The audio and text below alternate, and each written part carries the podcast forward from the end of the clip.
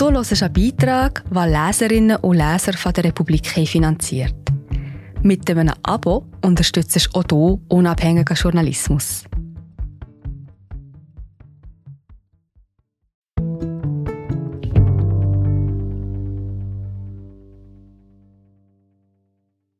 Charles Heller deckt seit zehn Jahren staatliche Verbrechen auf dem Mittelmeer auf. Aber was tut ein Ermittler, wenn das Recht ganz offen gebrochen wird? Der Grenzenlose von Angelika Hardecker gelesen von Danny Exner Das politisch bewusste Leben von Charles Heller setzte in Kirgistan auf einem Hochplateau ein. Er saß in einem Wohnwagen und hörte im Radio von versuchtem Mord. Heller war 19 Jahre alt, interessiert an Skateboard und Graffiti und auf der Flucht vor der Kunsthochschule in Genf. Er war nach Rumänien gereist und von dort mit dem Velo losgefahren, über die Ukraine bis nach Kirgistan. Es war das Jahr 2001, Ende September. Ella war tagelang durch die Wüste und über Berge gestrampelt, meist ohne Kontakt zur Welt. Als er das Hochplateau erreicht hatte, fror die Fahrradkette ein. Es wurde dunkel. Hella fand Unterschlupf bei Schafhirten, die im Wohnwagen russisches Radio hörten. Er entschlüsselte, ein amerikanischer Politiker habe einen Briefumschlag zugeschickt bekommen, der einen tödlichen Bacillus enthielt. Das stellte Hella vor ein Rätsel. Warum sollte sich ein Schafhirte in den kirgisischen Bergen für diesen einen Amerikaner interessieren, den jemand töten wollte? Die Reise war der Anfang eines politischen Lebens, das Charles Heller vor viele Tote führen würde. Und immer wieder vor die Frage, wessen Leben zählt wie viel? Dieses Leben führte Heller in ein Grenzdorf in die Alpen, wo eine Frau, die auf der Flucht war, unter ungeklärten Umständen in einem Fluss verschwand. Es führte Heller ans Mittelmeer, wo er die tödliche Reise eines Flüchtlingsboots rekonstruierte. Bei 33 Grad Nord, 12 Grad Ost hatten die Migranten um Hilfe gerufen. Als das Boot an die Küste geschwemmt wurde, waren 61 von ihnen tot. Insgesamt führte dieses politische Leben Heller vor 28.000 Menschen, die in den vergangenen neun Jahren im Mittelmeer ertranken. Und parallel führte es ihn zur jüdischen Geschichte seiner Familie, die für ihn lange ein Tabu gewesen war. Es lässt ihn fragen, was haben die Menschen, die heute an unseren Grenzen sterben, mit der jüdischen Geschichte zu tun? Charles Heller überschreitet im Leben so viele Grenzen, dass er sich am ehesten durch Aufzählung fassen lässt. Er ist Rechercheur, Filmemacher, Forscher, Aktivist. Ein Neuenburger, dem Wohnort nach, Schweizer gemäß Pass, Amerikaner der Geburt nach und Internationalist im Selbstverständnis. Er ist Vater, Partner, Musikliebhaber. Als Charles Heller sich dem Mittelmeer zuwandte, war er Doktorand. Heller forschte an der Universität in London. Dort wurde im Jahr 2011 eine neuartige Rechercheagentur gegründet, die zur Frage forschte, wie beweist man Verbrechen, die von Staaten, Militärs oder der Polizei begangen wurden? Wie befragt man dazu den Tatort selbst? Heller interessierte sich für Grenzen und Migration. Als sich Ende des Jahres 2010 der arabische Frühling entzündete, fand er sich vor einem gigantischen, kaum erforschten Gebiet wieder, dem Mittelmeer. Vor dem arabischen Frühling hatten Diktatoren wie Muammar al-Gaddafi den Weg über das Meer kontrolliert. Sie ließen Menschen, die in Boote stiegen, abfangen, auch mit der Hilfe von Ländern der EU. Mit dem Sturz der Diktatoren wurde der Weg über das Meer geöffnet. Viele entschieden, ein besseres Leben im Norden zu suchen. Als der arabische Frühling in Libyen und Syrien in Bürgerkriege mündete, versuchten Tausende, der Gewalt über das Meer zu entfliehen. Heller verfolgte die Entwicklung von London aus. Besonders aufmerksam las er über einen Fall, der durch die internationale Presse ging. An einem Morgen im März 2011 waren in der libyschen Stadt Tripolis 72 Menschen auf ein Boot gestiegen. Unterwegs ging ihnen der Treibstoff aus. Sie trieben zwei Wochen lang auf dem Meer.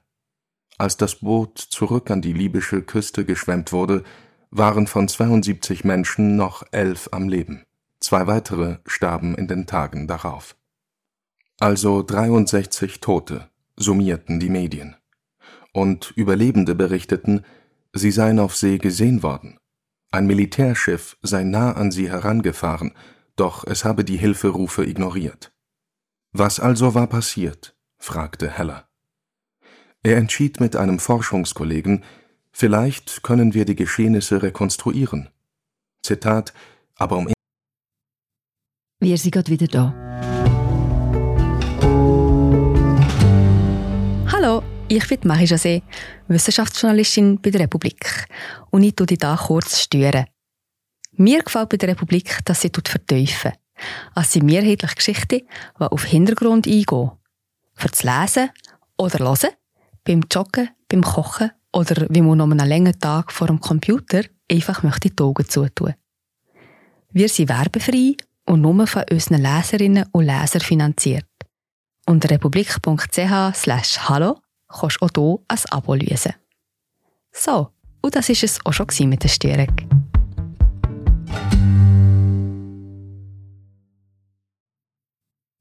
Ehrlich zu sein, wir hatten keine Ahnung wie. Zitat Ende. Den ersten Kontakt zu Asylsuchenden hatte Charles Heller im Jahr 2001. Er leistete Zivildienst in einem Haus für Flüchtlinge in Genf und er traf dort auf sich selbst. Heller lernte Menschen kennen, die Anfang 20 waren wie er selbst, Studenten waren wie er selbst, politisch bewegt waren wie er selbst, aber aufgrund ihrer Herkunft waren sie in der Schweiz nicht erwünscht. Ich denke, dass ich durch sie die Geschichte meiner Familie neu kennengelernt habe, sagt Heller. Hellers Großvater war im Jahr 1938, als Hitler Österreich annektierte, von Wien in die Vereinigten Staaten emigriert. Er war Sohn eines bekannten Wiener Verlegers und floh unter privilegierten Umständen vor den herannahenden Nazis. Heller hatte sich als Jugendlicher kaum interessiert für diese Geschichte. Doch als er im Asylhaus auf diese Menschen traf, die nicht erwünscht waren, begann er, mehr über die jüdische Geschichte zu lesen. Sowieso las Heller damals viel, auch mit den Leuten, die im Asylhaus lebten. Sie lasen über die Hugenotten in Genf, die als Glaubensflüchtlinge gekommen waren und die Cité aufblühen ließen. Sie lasen den berühmten Essay über den Kolonialismus von Aimé Césaire. Er handelt davon, wie der Kolonisator, der sich angewöhnt, andere Menschen als Bestie zu sehen und zu behandeln, sich selbst in eine Bestie verwandelt.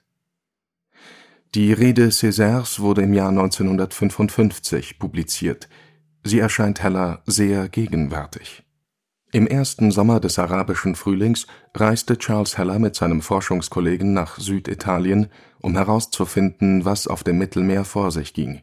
Er wusste, es gab viele Tote. Er wusste auch, das Meer wurde von staatlicher Seite überwacht. Er kannte Fotos von Migrantinnen, die an der Küste von billigen Booten stiegen. Doch ihm fehlte eine genaue Vorstellung davon, wie die Überfahrten abliefen. Es ist heute kaum mehr vorstellbar, aber das Mittelmeer war zu jener Zeit eine Blackbox, erzählt er. Heller begann zu recherchieren. In Bari, Brindisi und Palermo fragte er Migranten, wo habt ihr abgelegt? Seid ihr unterwegs Schiffen begegnet? Welchen? Er fragte Fischer, wo fischt ihr? Trefft ihr auf Migranten? Wenn ja, was tut ihr? Er fragte die italienische Küstenwache und die Seepolizei, wo seid ihr tätig? Wie operiert ihr? Vier Wochen später kannte Heller Radar-Satellitensysteme Gebiete des Fischfangs auf dem Meer. Nun suchte er nach Überlebenden jener Fahrt, die für 63 Menschen tödlich geendet hatte. Heller und sein Forschungskollege rekonstruierten den Weg des Boots. Es musste am frühen Morgen des 27. März 2011 von einem Hafen in Tripolis abgefahren sein am Nachmittag desselben Tages wurde das Boot von einem französischen Überwachungsflugzeug fotografiert. Einige Stunden später, als der Treibstoff knapp wurde, setzten die Migranten per Satellitentelefon einen Notruf ab. Heller verfolgte den Weg des Notrufs. Das italienische Koordinationszentrum für Seenotfälle hatte die Koordinaten des Boots an alle Schiffe ausgesandt, die sich im Gebiet befanden. Seefahrende sind gesetzlich dazu verpflichtet, Hilfe zu leisten. Aber niemand kam. Zwei oder drei Stunden nachdem der Notruf gesendet worden war, überflog ein Helikopter das Boot. Die Migrantinnen glaubten, sie würden nun gerettet. Als die Hilfe ausblieb, fuhren sie fünf bis acht Stunden in Richtung Lampedusa. Dann ging der Treibstoff aus. Nun trieben sie auf dem Meer. Nach dem zweiten Tag begannen die Leute zu sterben. Hella kontaktierte einen Ozeanographen, der berechnete, wohin die Strömung und die Winde das Boot getrieben haben mussten. Das Militärschiff, von dem Überlebende in der Presse sprachen, soll nach mehreren Tagen des Treibens herangefahren sein Heller versuchte das Militärschiff eindeutig zu identifizieren. Er fand mehrere Kriegsschiffe, die zur kritischen Zeit im Einsatz waren und die auf die Beschreibungen von Überlebenden passten. Und es gab Dutzende Schiffe, die zur betreffenden Zeit im Gebiet waren, wie Satellitenaufnahmen zeigten. Die Leute waren tatsächlich zum Sterben zurückgelassen worden, schlossen Heller und sein Forschungskollege nach acht Monaten Recherche Left to Die. Unter diesem Namen wurde ihre Rekonstruktion der Geschehnisse bekannt. Die Recherche war bahnbrechend. Niemand zuvor hatte das Sterben auf dem Meer derart akribisch rekonstruiert. Niemand zuvor war 63 Toten auf dem Meer auf eine Weise nachgegangen, wie es jeder Ermittler im Film tun würde, der sich vor 63 Toten wiederfindet. Er ginge von einem Verbrechen aus. Hellers Recherchen waren die Basis für mehrere Klagen, die eingereicht wurden in Ländern, deren Schiffe oder Flugzeuge präsent gewesen waren auf dem Meer. Die meisten Klagen wurden abgelehnt, einzig in Frankreich ist der Fall noch offen. Und das Sterben auf dem Meer ging weiter. Im Herbst 2013 ertranken vor Lampedusa innerhalb zehn Tagen über 500 Menschen im Frühjahr 2015, nach 1200 Toten innerhalb von nur einer Woche, sprach Ärzte ohne Grenzen von Zahlen wie aus einem Kriegsgebiet. Das waren die großen, viel beachteten Katastrophen. Sehr viel mehr Menschen wurden tot angespült und in Leichensäcken weggetragen, ohne Kameras, die filmten. Und mit dem Tod, der normal wurde, wurden die Schlagzeilen kleiner ein Sommerabend in Zürich. Auf der Landiwiese ist Theaterspektakel. Zwischen Seiltänzern und Spritzgetränken feiert Zürich seine neue Mediterranität. Im Hintergrund zieht ein Blaulicht vorbei. Vorne, in ein Mikrofon sprechend, versucht Charles Heller, die Sirenen einzufangen. Er stellt am Theaterspektakel seine Recherchen zum Tod im Mittelmeer vor. Gerade erklärt er, warum er die Europäische Grenzagentur Frontex hasst. Es ist merkwürdig, Charles Heller dieses Verb sagen zu hören, hassen. Er gehört zu den wenigen Menschen, von denen man annimmt, sie hätten das Wort aus dem Vokabular entfernt. Einmal, als Hellers Vater anruft, hebt Heller ab mit einem Lächeln und der Begrüßung Honorable Father. So begegnet Heller dem Menschen ganz im Grundsatz, mit Ehre und Würde, als Humanist. Daher kommt der Hass auf Frontex. Die Grenzagentur steht für eine Politik der Abschottung, die Heller und andere Aktivistinnen als Festung Europa bezeichnen. Die Politik akzentuierte sich im Jahr 2015, als so viele Menschen über das Meer kamen wie nie zuvor. Italien gab zu jener Zeit sein Programm zur Seenotrettung auf mit Mare Nostrum hatte das Land seit dem Herbst 2013 Boote auf dem Meer aufgespürt und in sichere Häfen gebracht. Ein Jahr später wurde Mare Nostrum durch eine andere Operation ersetzt, Triton. Sie war angesiedelt unter dem Dach von Frontex und markierte einen Politikwechsel. Die Frontex-Schiffe sollten Grenzen überwachen und gegen Schlepper vorgehen, aber nicht aktiv nach geflüchteten Menschen suchen. Das ließ die Zahl der Toten steigen. Nun sprangen private Seenotretter ein. NGOs kauften Schiffe, um Migrantinnen von überfüllten Booten zu ziehen. Bürger gründeten Vereine wie Sea-Watch. Doch Politikerinnen kritisierten früh, dass die private Rettung einen falschen Anreiz setze. Sie wirke als Pull-Faktor für Migranten, die ihre Leben auf dem Meer gefährdeten, sagten sie. Italien, das noch mit Mare Nostrum selber Rettungsschiffe eingesetzt hatte, verweigerte nun privaten Schiffen die Einfahrt in die Häfen. Die italienische und die maltesische Justiz konfiszierten Rettungsboote und klagten die Besatzungen an, der Vorwurf lautete Beihilfe zur illegalen Einreise. Das Mittelmeer war nun nicht mehr nur humanitäres Katastrophengebiet, sondern auch eine politisch umkämpfte Zone. Und Charles Heller war mittendrin. Er untersuchte mit Forschungskolleginnen Vorwürfe gegen die Besatzung eines Schiffes, das angeklagt wurde. Er baute zusammen mit Aktivisten eine Notrufnummer für Menschen auf dem Meer auf, die noch heute in Betrieb ist. Er recherchierte zum Ende von Mare Nostrum und fand heraus, die Behörden sahen in internen Papieren voraus, dass mehr Leute ertrinken würden. Sie nahmen die Toten in Kauf. Wir leben in einer Welt, in der manche Leben als entbehrlich betrachtet werden, als sei es eigentlich in Ordnung, wenn sie sterben, sagt Heller. Er recherchiert den Toten nach, um diese unterschiedliche Bewertung von Leben anzugreifen. Seine Arbeit versucht, die urmenschliche Reaktion auf den Tod zu erzeugen, den Schock. Aber Heller kämpft gegen die Zeit. Hat man den Tod schon mehrere Jahre lang hingenommen, erfordert es umso mehr Gewissen, es plötzlich nicht mehr zu tun. Natürlich berührt uns nicht jeder Tod gleich, sagt Heller. Oft sind es die Details, die uns bleiben, bestimmte Situationen, die Verbindungen zu uns selbst, nicht wahr? Heller erinnert sich an einen Überlebenden aus Syrien, Mohannad Jammo, dessen Frau und Kinder vor Lampedusa ertranken. Heller reiste nach Malta, um den Mann zu befragen. Er war Mediziner wie Hellas Vater. Er erinnert sich an eine Sportlerin aus Somalia, Samia Omar, die viel Talent hatte und Ehrgeiz. In der Hoffnung, der Kontrolle von Milizen zu entkommen und ihren Sport in Europa ausüben zu dürfen, stieg sie auf ein Boot. Ihr Tod erinnerte Heller an seine Frau, eine dreifache Schweizer Meisterin im Taekwondo. Heller erinnert sich an einen jungen Mann aus Eritrea, Tesfalidet Tesfom, der 19 Monate in Libyen gefangen gehalten worden war. Er wog noch 35 Kilo, als er Italien erreichte und starb am Tag der Ankunft. Heller ist dem jungen Mann nie persönlich begegnet, nur einem Foto. Es zeigte ein dunkles, ausgemergeltes Gesicht, das im Schatten abgebildet war, die Augen stachen hervor.